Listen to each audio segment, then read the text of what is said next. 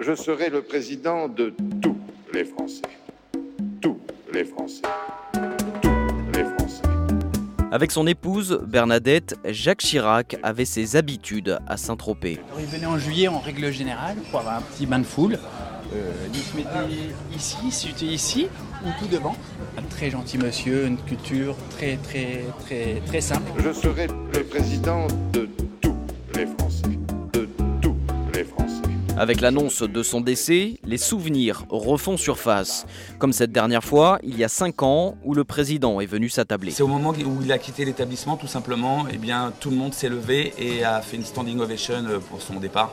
Je peux vous dire que euh, les poils étaient dressés sur de nombreux bras et euh, le moment intense. Jacques Chirac, une icône française, rares sont les personnalités à avoir autant frappé l'imaginaire culturel et politique. C'est pas que je suis chiracien, mais euh, j'apprécie l'homme. C'était un homme, euh, un homme du peuple, un homme de la terre. Au salon de l'agriculture, c'était quand même un, un grand moment. On voyait que voilà qu'il appréciait ça et que, et que c'était un moment pour lui de, de convivialité et de, de proximité. Jacques, tu es si drôle que tu fais rire les enfants. Ils te pour un guignol. Ils t'imitent le soir en chant. Félicitations. Ce ne sont pas des bovins, c'est des chefs-d'œuvre. Un petit morceau de reblochon. Ça n'a jamais tué personne. Jean-Paul Delevoye, ancien ministre de la fonction publique de Jacques Chirac. On sent qu'il est chez lui, euh, avec les paysans, avec, euh, avec les animaux, euh, avec ses bières qui défilent, avec ses pâtés, en parfaite empathie, en parfaite osmose. Il, il sentait la France, il était la France, il humait la France, et on sentait qu'il respirait la France. C'était quelque chose d'absolument euh, euh, fascinant. La fascination pour les uns, l'amitié pour les autres, comme Jean-Louis Debré, un fidèle de la première heure de Jacques Chirac. Il y a euh, chez cet homme euh, la province, euh, le refus des notables, euh, ou, la distance à prendre vis-à-vis des notables. On puise sa légitimité, sa force euh, dans le peuple. Un peuple sensible à sa stature, Jacques Chirac, c'est l'incarnation du chef de l'État, notamment dans ses prises de position engagées. Moi, j'ai un souvenir euh, pendant euh, la guerre du Golfe. Voilà. Il a pris une position euh, voilà, d'un grand président. Je me souviens de ce moment où il est, euh, je crois que c'était en Israël, où il s'est fait un peu bousculer et il a une réponse très tranchante comme ça. Je commence à en avoir assez. What do you want? Me to go back to my plane and go back to France? Is that what you want?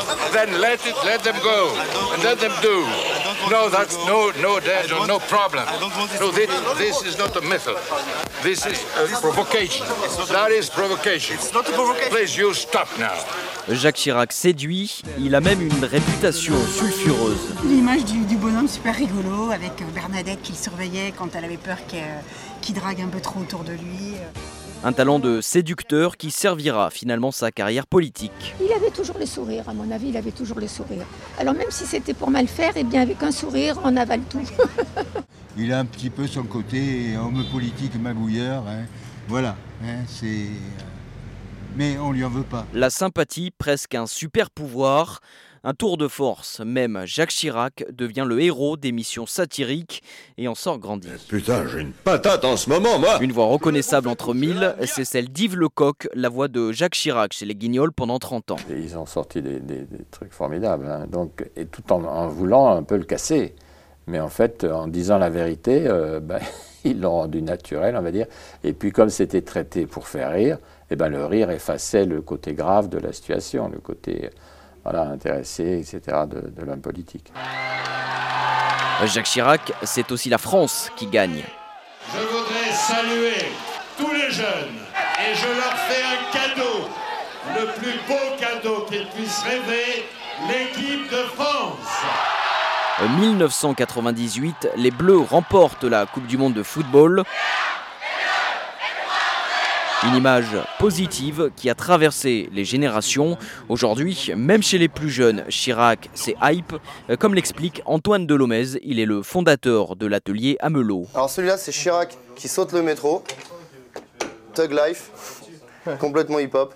Celui qui touche le plus les jeunes. Je pense qu'il a une image euh, assez proche d'une rockstar, d'une rapstar euh, qui a une vie euh, pas décadente, mais qui a une vie agitée. Qu'est-ce qui est intéressant euh, On a ça par exemple, Chirac BG, on l'a appelé Chirac Beau Gosse, euh, où euh, clairement il est pas ringard. hein. Jacques Chirac s'est éteint à 86 ans, euh, des vies multiples, Aujourd'hui, on rapporte une histoire abracadabrantesque. l'histoire d'une existence hors du commun.